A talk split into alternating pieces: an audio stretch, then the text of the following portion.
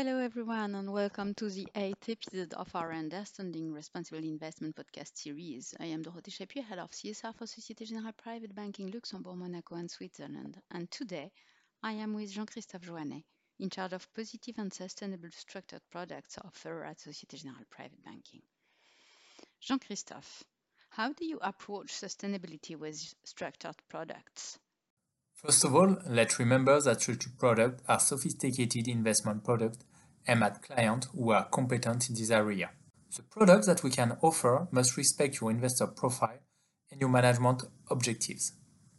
They are based on several financial instruments, including a debt security issued by a financial institution and a derivative indexed on various asset classes such as equities, commodities, and currency, for example. The investor invests in a security, the return of which will depend on the performance of the chosen underlying. It is therefore understandable that not all structured products can meet sustainability objectives. Currency or commodities, to name but a few of underlying assets, do not in themselves have sustainable characteristics. However, we have developed two main families of positive and sustainable structured products.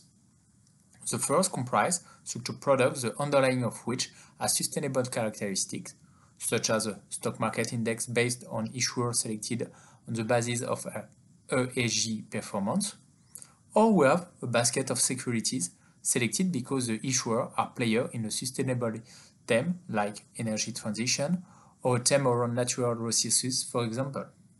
And what is the second family of sustainable and positive structured products? There are three products that are part of our positive program. Firstly, there are the products that contribute to Société Générale Group Positive Impact Finance program. This program exclusively concerns structured products issued by Société Générale. For each subscription, Société Générale undertakes to hold on its balance sheet positive impact financial assets for an equivalent amount throughout the life of the product. These assets meet the interest of all players, public and private, issuers and investors, and offer environmental and social benefits such as energy efficiency and the fight against climate change, access to education, or health. The sustainability of positive impact financial assets is assessed by an independent third party according to its environmental, social, and governance (ESG) assessment methodology. The second positive program, accessible only to or your private banking clients in France is the charity program.